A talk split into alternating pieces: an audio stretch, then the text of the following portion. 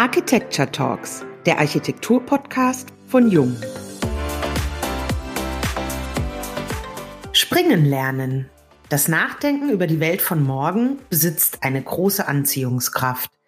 Während dies für viele im Reich der Fiktionen bleibt, hatten Richter Musikowski Architekten die Chance, ihre Visionen für ein Zukunftshaus zwischen Haltung und Zwängen, Effizienz und Schönheit, Langlebigkeit oder Kurzweile zu entwerfen nicht ohne die Frage zu stellen, was der Hausmeister in der Zukunft machen wird, wenn die Technik überhand nimmt. Das Futurium ist eröffnet, das Medienecho ebbt langsam ab. Geblieben sind die Motive, die nun in den Folgeprojekten weiterentwickelt werden.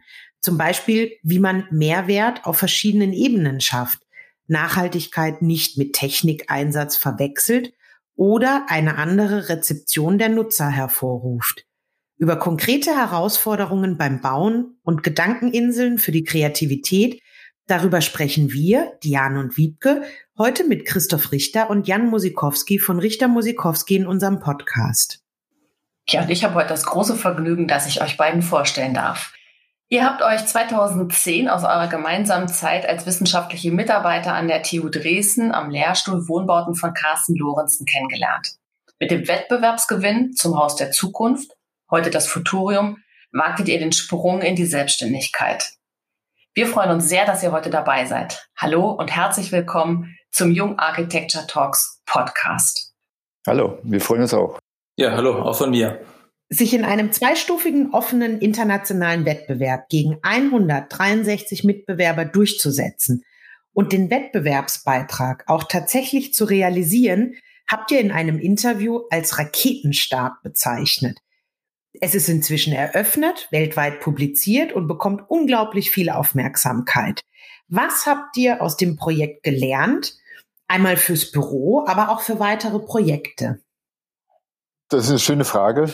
Was hat man daraus gelernt? Ich glaube, es gibt so verschiedene Themen, die man daraus lernt. So eins der wichtigsten oder, sage ich mal, fundamentalsten ist, dass, was ich so fand, es gibt für alles eine Lösung. Also man kann sich eigentlich was ausdenken, wovon man noch nicht so richtig weiß, ob es klappt oder nicht, oder ob es so wird, wie man sich vorstellt, oder ob es das schon gibt, was man sich da ausdenkt. Man merkt aber sozusagen, wenn man einmal diese Idee anfängt zu spinnen und weiter zu spinnen, dass man eigentlich irgendwann an einem gewissen Punkt auch dafür eine Lösung findet. Das fand ich zum Beispiel eine sehr spannende Erkenntnis, einfach deswegen auch mal verrückte Ideen zu denken oder Ideen, die nicht gleich auf der Hand liegen oder die es noch nicht gibt in dem festen Glauben daran, dass man dafür auch eine Lösung findet. Das fand ich zum Beispiel, hat das Projekt bekräftigt oder unterstützt, so ne, ja, an der Stelle. Es zeigt sich ja auch daran, ob, ob so eine Idee tragfähig ist. Am Anfang braucht man natürlich trotzdem eine gute Idee, so verrückt sie sein mag. Aber man muss natürlich Know-how-Träger um sich schauen oder halt die richtigen Leute anbinden und mitnehmen können. Und, und dafür muss die Idee natürlich in ihrer Kernidee gesund sein oder, oder in die Richtung gehen, die tragfähig ist was wir auch gelernt haben, ist, dass wir es, glaube ich, wieder tun würden. Das ist also, gut. Sehr gut. Es hieß ja im, im sag mal, Einführung, ja, dass wir es gewagt haben, diesen Schritt in die Selbstständigkeit zu gehen, aber da, das stand gar nicht zur Frage. So, also es, es gab da nichts zu wagen, so richtig, weil wir hatten auch nichts zu verlieren. Wir hatten halt nur uns und sind komplett reingegangen in, in dieses Thema, in den Wettbewerb auch. Also damals an, an der Universität gearbeitet und nebenher halt Wettbewerbe arbeitet und als junges Büro hat man natürlich auch nicht so viele Möglichkeiten, an äh, jedem Wettbewerb teilzunehmen, sondern gibt es halt nur so einen gewissen Fächer und da ist uns auch das Futurium begegnet als Aufgabenstellung. Und als dann sozusagen klar war, dass, dass wir da den ersten Preis bekommen, dann haben wir gesagt, okay, dann gibt's da jetzt gar nichts eigentlich anderes zu tun, als zu sehen, dass es gebaut wird und alles da reinzugeben. Und ich glaube, das ist ja von außen betrachtet, ja, vielleicht ein Risiko. Was macht ihr da? Mit wem lasst ihr euch da ein oder so? Hatten wir gar nicht so gesehen, sondern es ging eigentlich darum, diese Möglichkeit auch zu nutzen. Und ich glaube, wenn man, wenn man sich wieder zurück zu dieser Frische kommt oder wenn man sich sagt, so Lessons learned, äh, was wir uns natürlich auch bei jetzigen Projekten sagen, ist, dass äh, es ist auch gut, eigentlich die Sachen auch mal zu verlernen, wieder und wieder zu dieser Frische und dieser Furchtlosigkeit am Anfang zurückzukehren und es wieder zu machen. Und im Grunde ist es ja auch so, man kann sich so oft wie man möchte gelernte Stunden sozusagen wieder aufzählen. Also das machen wir nicht nochmal oder das war falsch bei dem Projekt. Jedes Projekt ist ja unterschiedlich wieder und hat wieder seine neuen Aufgaben. Und das ist ja auch wichtig, weil sonst wäre es ja auch nicht spannend wiederum. Könnt ihr euch noch an das Gefühl entsinnen damals, als ihr die Nachricht bekommen habt, ihr habt gewonnen? Ja, ziemlich gut. das wollen wir jetzt genauer wissen. Ja, das war schon verrückt. Also du, Christoph, warst wandern ne, zu dem Zeitpunkt. Also war halt ein Abend, wo klar war, okay, da tagt die Jury tagsüber und das wird wahrscheinlich gegen Abend irgendwie die Entscheidung fallen. Und man guckt dann natürlich auf die Uhr und denkt, Mensch, der Anruf, es müsste doch ein Anruf kommen. Und irgendwann verliert man halt wirklich den Glauben und sagt in so ein bisschen in ein Loch. Und ich saß noch am Rechner und habe eben da so vor mich hin gearbeitet, noch um die Zeit irgendwie rumzukriegen. Und dann klingelte es halt dann tatsächlich. und ich hatte aber damals sozusagen, also so das zum Thema junges Büro, ich hatte halt so ein praktisch so einen Internetanschluss. Also das kam der Telefonanruf über meinen Computer und ich habe sozusagen hinter den vielen Programmen die Freischalttaste nicht gefunden. und dementsprechend aufgeregt habe ich dann sozusagen das Fenster gesucht, wo ich den Anruf annehmen kann. Und als ich das gefunden hatte, dann hatte ich da schon einen Puls von 140, weiß ich nicht. dann war halt die Staatssekretärin dran, Frau Quenne Thielen, und gratulierte dann halt zum ersten Preis. Und da ist natürlich erstmal so ein Feuerwerk an Gefühlen im Gange. Und ich glaube, man realisiert dann erst in dem Moment, wenn man auflegt, dass da jetzt irgendwie gerade was, ein kompletter Umbruch passiert. Und dann, ja, das war natürlich irre, eigentlich so das Gefühl.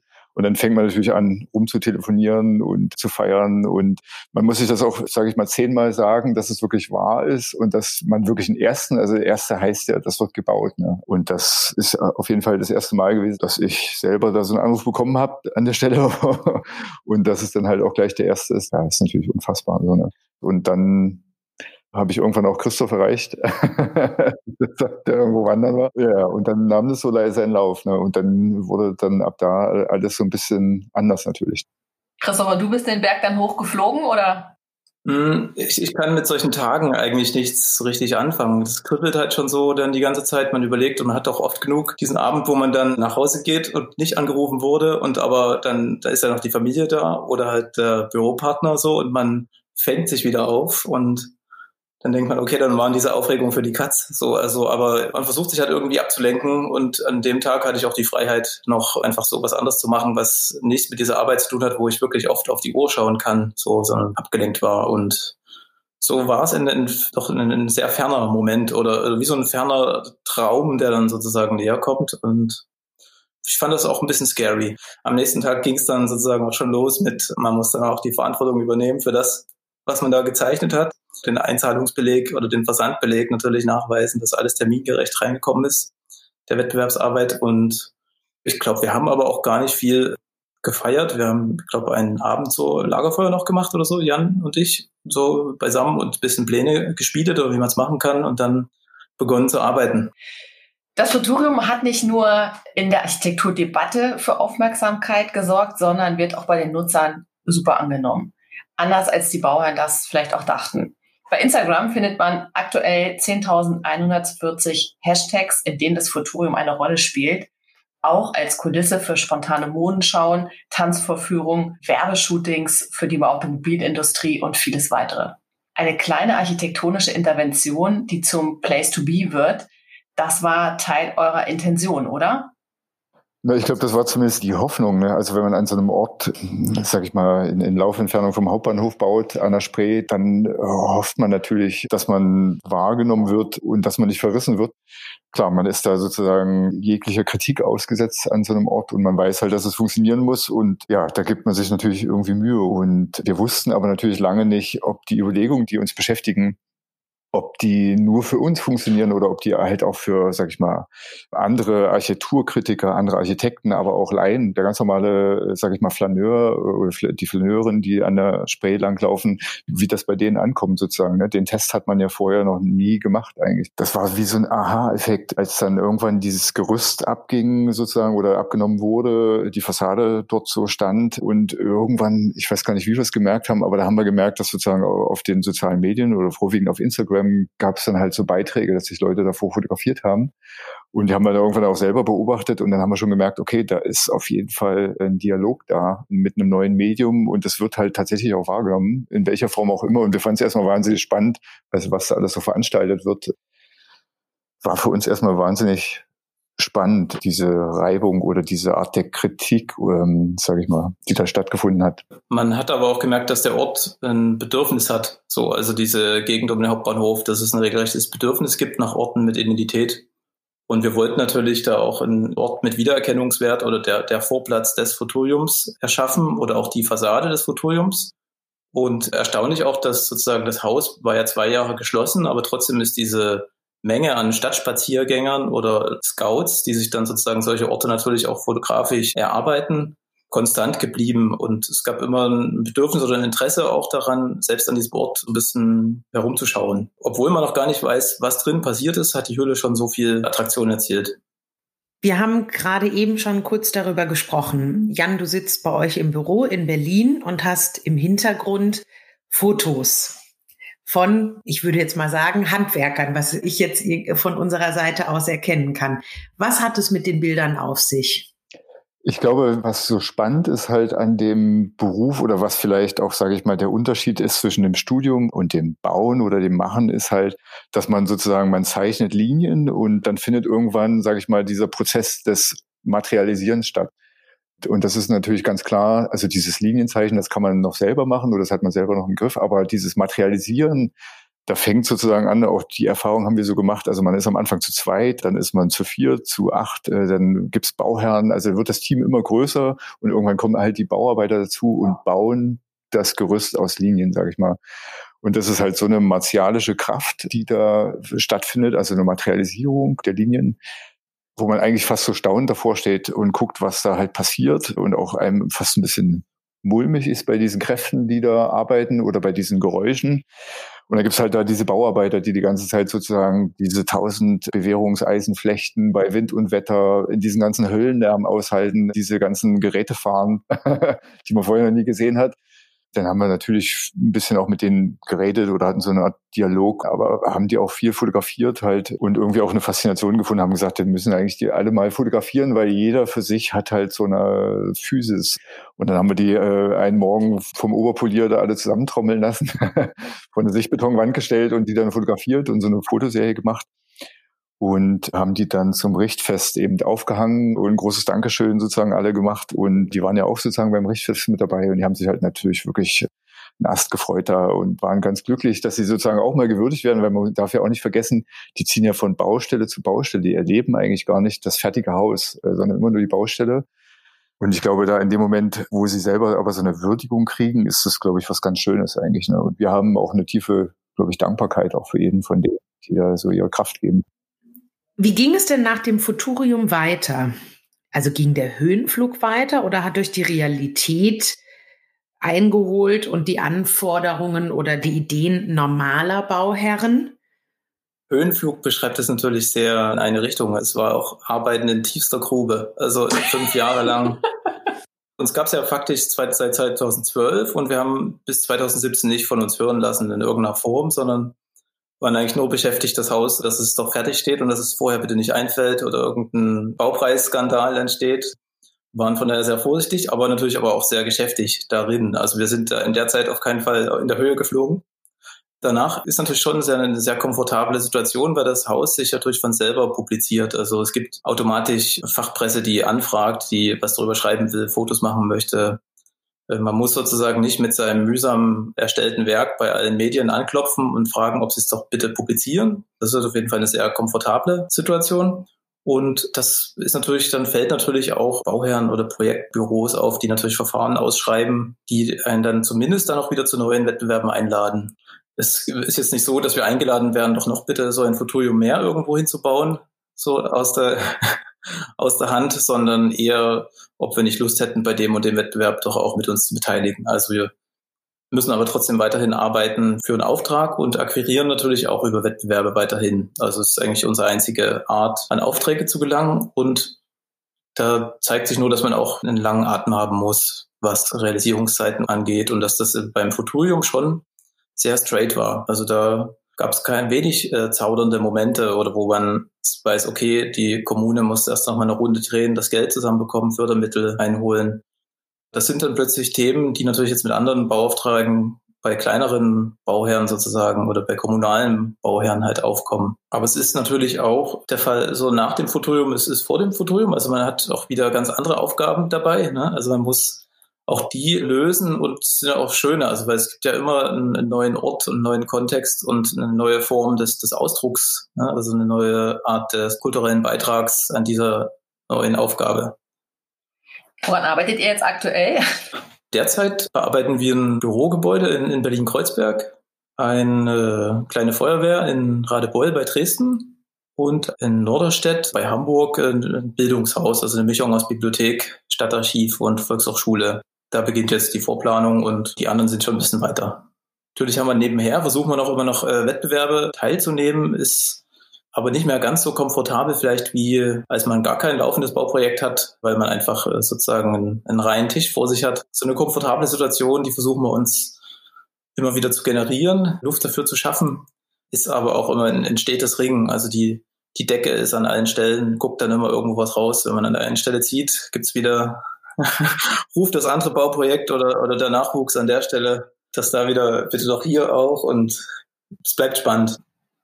Jetzt habt ihr einerseits die Situation der laufenden Projekte. Wie gelingt es euch denn die Leichtigkeit jetzt der Anfangsjahre, die ihr ja in einem Büroalltag mit Verantwortung jetzt auch für Mitarbeiter habt, euch doch auch zu erhalten? Oder wie, wie schafft ihr euch die in Anführungsstrichen Gedankeninseln zu schaffen, um auch wieder Kraft tanken zu können?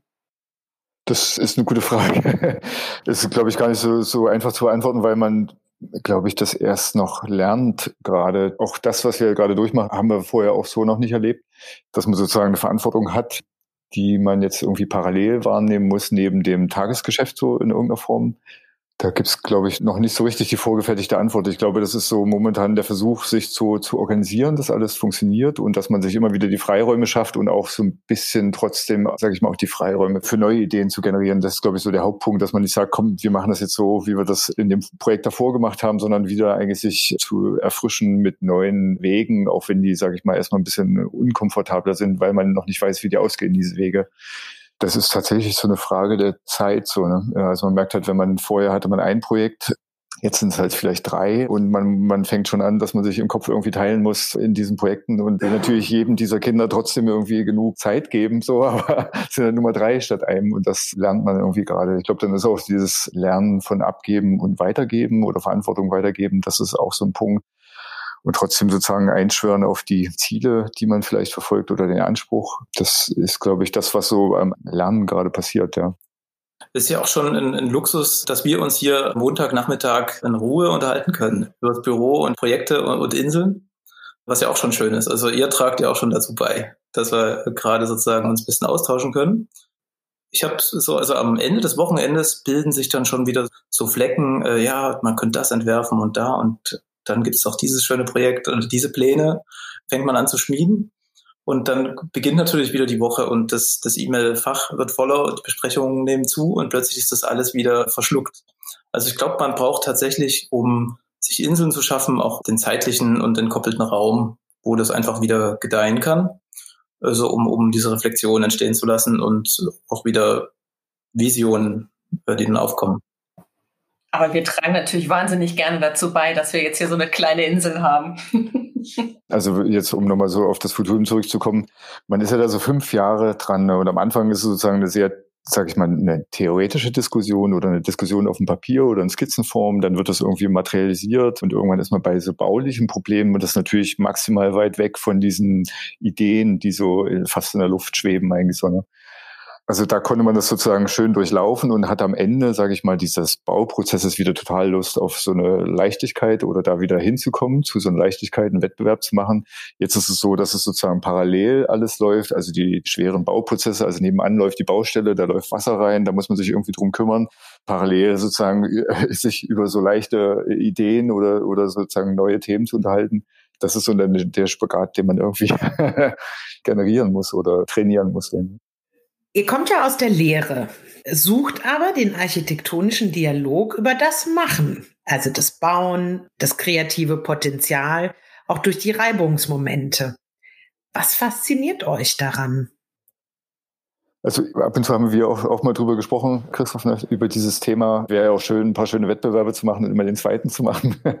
so, dann hat man nicht die Arbeit danach und kriegt trotzdem so ein bisschen Schulterklopfen für die spannenden Ideen und Zeichnungen.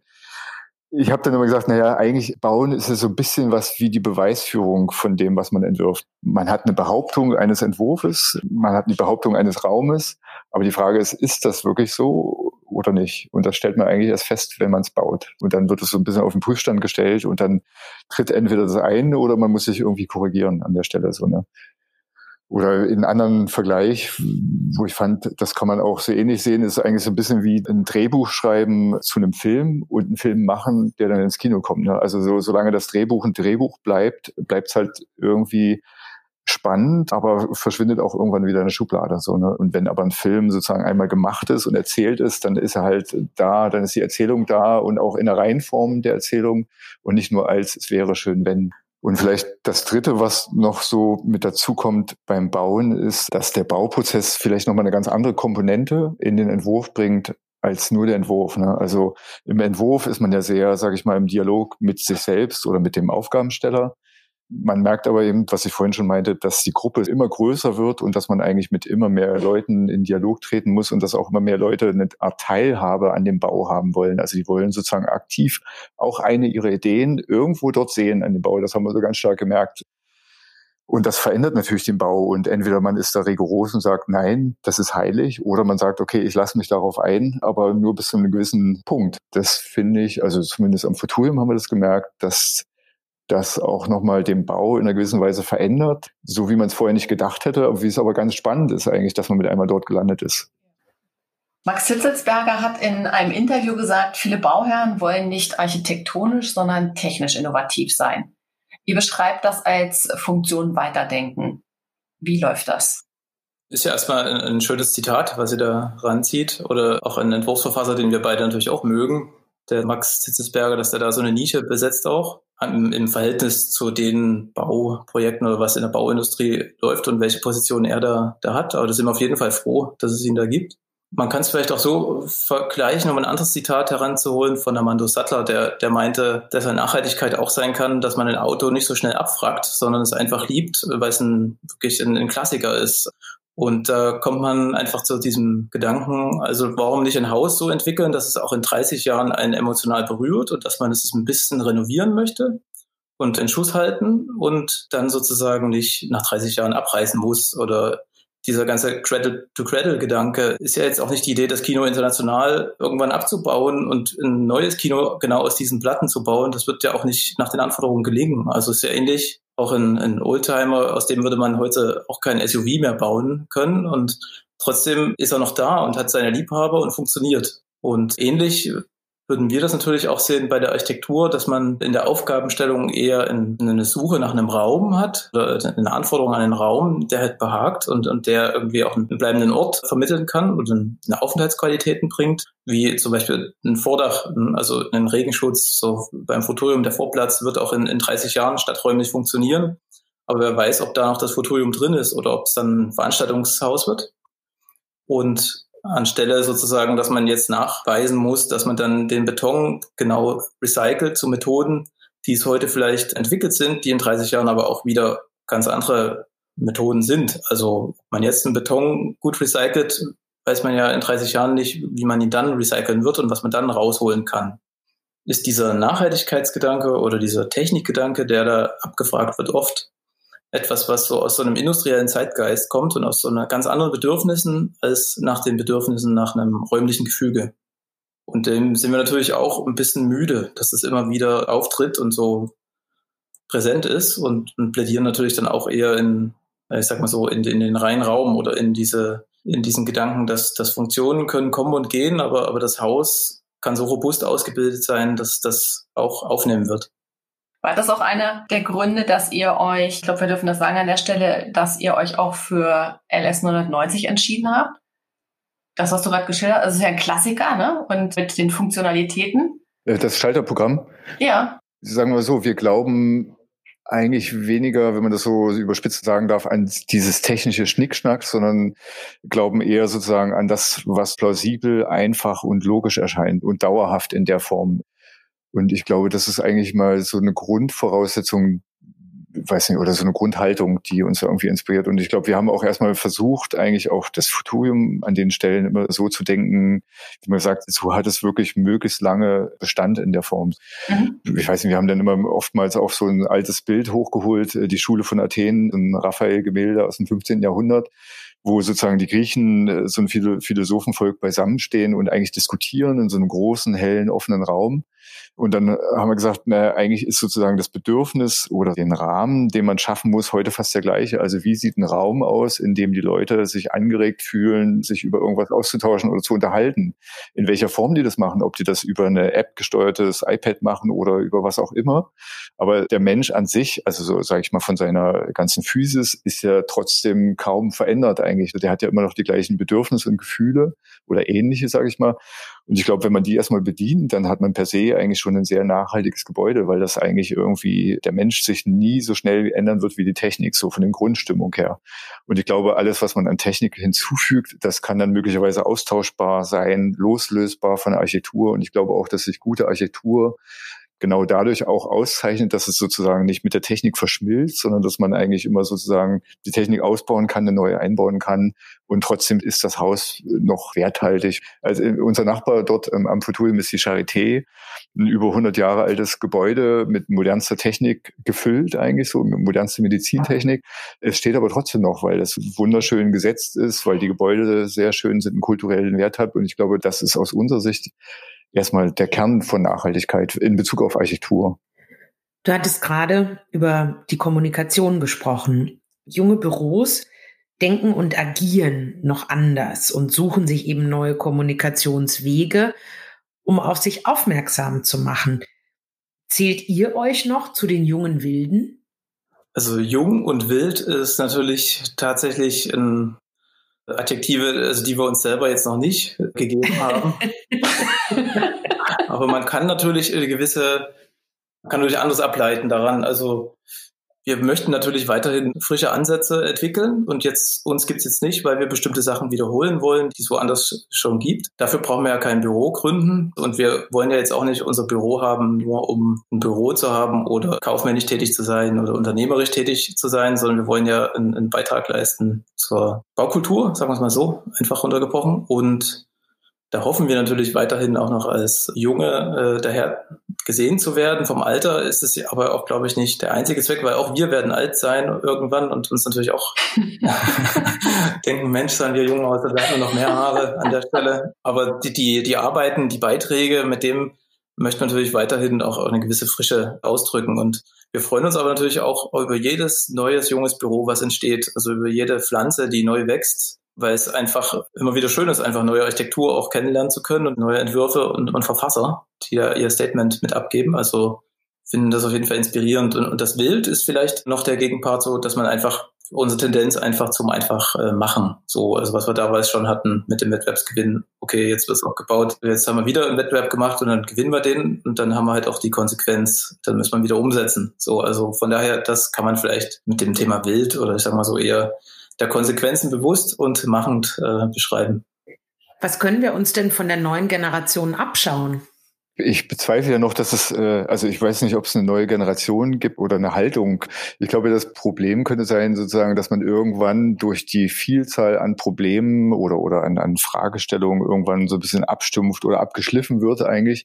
Ich war einmal bei so einem Kolloquium in Aachen, wo sozusagen ein Haufen alte, ältere Herren, sage ich mal, auf der Bühne saßen. Ich sage jetzt nicht genau, ich gehe nicht genau, ins Detail, aber ähm, und alle jammerten so vor sich hin, wo ich auch dachte, ich muss jetzt da was sagen, weil das, das ist ja eigentlich das Schlimmste, was man machen kann. Also diesen Status, das als Architekt dastehen und jammern, wir haben eigentlich gemerkt, dass man auch immer wieder begeistern kann und, und damit eigentlich auch die Leute irgendwie mitreißen kann, dafür Bilder finden muss, so. Und, und dass das eigentlich, sage ich mal, die Frische und Wildheit ist, da hinzufinden, sowas noch zu kommunizieren und vermitteln. Und ich glaube, das kann man auch, wenn man 60 ist, noch machen, so eine gewisse frische Geisteshaltung und irgendwie, sage ich mal, vielleicht immer die Energie, das immer wieder von Neuem zu probieren, auch wenn man schon ein paar Mal so abgeschliffen wurde, einfach zu sagen, komm, ich vergesse und fange einfach wieder frisch an. So, ne? Diese Erneuerung, das ist, glaube ich, was Wichtiges. Ja, und die würdest du noch nicht mal so in jung oder alt trennen, sondern ich glaube, diese Tendenz ist da sozusagen mit dem Alter da irgendwie abzustumpfen und die Kunst ist eigentlich trotz des Alters sich immer wieder zu schärfen.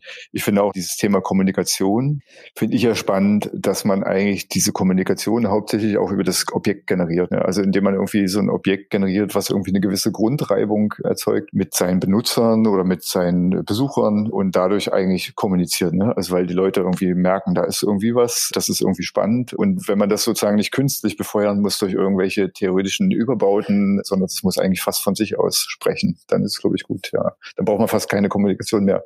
Ob das so aufgeht, weiß ich nicht, aber es wäre natürlich zu hoffen. es gibt auf jeden Fall immer ein Bedürfnis nach Frische und nach Bildern oder nach, nach etwas, was ein bisschen ausreißt oder was so eine Grenze berührt. So, das, das wird es immer geben und, und allein das kann auch Antrieb sein oder wird auch Antrieb sein für uns, da in, in diese Ecke zu kommen und, und sich nicht zu wiederholen. Ja, und ich glaube, das haben wir auch, auch mal wieder so gemerkt. Also jetzt zum Thema der Fassade, zum Beispiel beim Fotulium, ne? also da gibt's so ganz viel um dieses Punktformen, Punktmuster in verschiedenen Größen, die da auftauchen. Wenn man aber genau hinschaut, dann könnte man auch eine Serie über Leute machen, die sozusagen gepunktete Sachen tragen. Eigentlich hat bestimmt fast jeder eigentlich sowas im Schrank, was eigentlich in irgendeiner Form Grafiken oder Muster nimmt. Das ist so irgendwie was Vertrautes, was da passiert, wo die Leute sozusagen auch einen Zugang zu haben eigentlich, ne? oder ein Interesse einer Reibung. Ich weiß nicht, ich, ich habe oft so unterschätzt, dass eigentlich Laien vielleicht gar nicht was mit der Architektur am Hut haben, so, ne? Aber, aber es ist eigentlich doch so, dass so eine Reibung schon gern gesehen ist oder gewünscht ist und auch gesucht wird. Dass sie oftmals ganz dankbar sind über Reibungsmomente, die ihnen gegeben werden, eigentlich, ne? Eine letzte Frage haben wir noch zum Abschluss unseres Podcastes. Wenn ihr jetzt einen Wunsch frei hättet, welche Bauaufgabe würde euch interessieren? Oh, ist das, ich weiß nicht. Spontan, Haus raus eine Fahrradgarage, was weiß ich, also ganz viele Sachen. Also ich kann nur banal antworten. Ich habe da keine. ich kann es, glaube ich, fast genauso schwer sagen, was man was man da gern machen würde. Das ist, man, die Aufgaben kommen ja meist zu einem und man selber geht noch nicht, noch nicht von vornherein los. Also zumindest ging es mir noch nicht so, dass ich gesagt habe, ich würde jetzt gern mal so sowas entwerfen wollen. Vielleicht kommt das irgendwann mal noch, dass man sagt, äh, das möchte man jetzt gern machen. Wir fragen euch das einfach in zehn Jahren nochmal. Wahrscheinlich ist es so ganz spannend zu fragen. Und ich weiß nicht, manchmal erwische ich mich dabei, dass man sich so Gedanken macht, zum Beispiel, also jetzt gerade so eine, wenn man durch die Stadt fährt und sagt, dieser Autoverkehr geht einem eigentlich total gegen den Strich. Ähm, und was wäre denn eigentlich, wenn sich der komplette Verkehr in die Luft verlagern würde? Und man selber die Straßen wieder frei hätte und könnte Fußball auf der Straße spielen. Wie würden dann die Häuser aussehen, wenn sich der Verkehr nicht mehr unbewegen würde, sondern oben? Sowas in der Art ist jetzt kein Gebäude, das ist eher so eine Struktur. Aber da erwischt man sich manchmal so, dass man sich bestimmte Veränderungen wünscht und überlegt, wie die gehen können. Aber per se ist natürlich Bauen immer irgendwie auch ein Einfluss auf die Umwelt. Ja, also mal schauen, was da noch kommt. Vielleicht ist es spannend, in zehn Jahren das nochmal zu beantworten.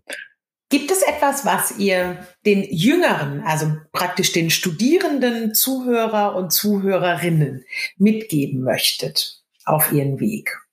Ich finde halt immer eigentlich wichtig, dass so dieses Thema bei der Architektur tatsächlich auch Herzblut gibt. Das ist so ein bisschen was, was glaube ich wichtig ist. Also man wenn man das macht, sollte man auch bereit sein, das zu geben und das so leidenschaftlich irgendwie zu leben. Das ist, glaube ich, wichtig, damit sozusagen das Ergebnis dann auch das versprüht. Das ist, glaube ich, so ein Punkt. Ähm, dann ist, glaube ich, auch ein Thema, was man vielleicht von anderen geben kann, also dass man sozusagen auch Jüngeren durchaus Vertrauen zusprechen sollte. Also es ist vielleicht eher so ein Appell, sag ich mal, an alle, die sagen, lass mal den nehmen oder die nehmen, die schon sechsmal ein Museum gebaut haben, die werden bestimmt auch ein siebtes gutes Museum bauen, aber da vielleicht zu sagen, nein, probier doch einfach mal aus, wenn das vielleicht äh, jemand macht, der noch keins gebaut hat, vielleicht kommt ja da was ganz Neues raus. Ich glaube, das ist also dieses Vertrauen geben an, an die jüngere Generation ist, glaube ich, was Wichtiges. Und genauso ist natürlich auch wichtig, dass die das Vertrauen auch wieder zurückgibt. Das finde ich, äh, fände fänd ich eine, eine wichtige Sache. Ich, ich habe diese Fragen, äh, ich, ich verschlinge die natürlich auch immer gerne in Interviews, muss ich sagen. Mich interessiert das auch immer, was andere Architekten der jungen Generation mitgeben. So. Jetzt darfst du. ich würde auch wieder nur äh, zitieren, den von Mansia Tunion, damals habe ich das gelesen und die hatten es, war auf Englisch, da hieß so, first of all, try to feel comfortable with yourself. Dann, das äh, schließt sich dann wieder mit dem Herzblut, was Jan meinte, so, also weil nur wenn man selber mit sich so weit angekommen ist, also man im Studium vielleicht das Studium jetzt nicht nur genutzt hat, um seinen Abschluss zu machen, sondern einfach um sich selber als Person zu finden und das als Reifeprozess auch wahrgenommen hat, das Studium, ähm, dann kann man auch wieder Blut geben. Also dann ist man sozusagen bereit auch für einen gewissen Aderlass und kann man natürlich auch nicht auf ewig äh, Herzblut vergießen, sondern muss sich dann auch danach wieder ein bisschen um sich kümmern und wieder auf sich achten und dann wieder geht das. Also man braucht schon so eine gesunde Balance. Aber ich glaube, da hat die junge Generation auch den Älteren manchmal was, was mittlerweile voraus, diese Work-Life-Balance-Sache. Aber ich glaube, das ist auf jeden Fall was, was man mitgeben kann, dass man ja noch viel Zeit hat zum Arbeiten und, und dann halt dafür erstmal sich gut vorbereiten sollte und, und auf sich achten sollte. Vielen Dank für dieses schöne Schlusswort. Ganz lieben Dank für eure Zeit, eure Offenheit, die Einblicke, die ihr uns gewährt habt. Vielen Dank auch an unsere Zuhörer und Zuhörerinnen.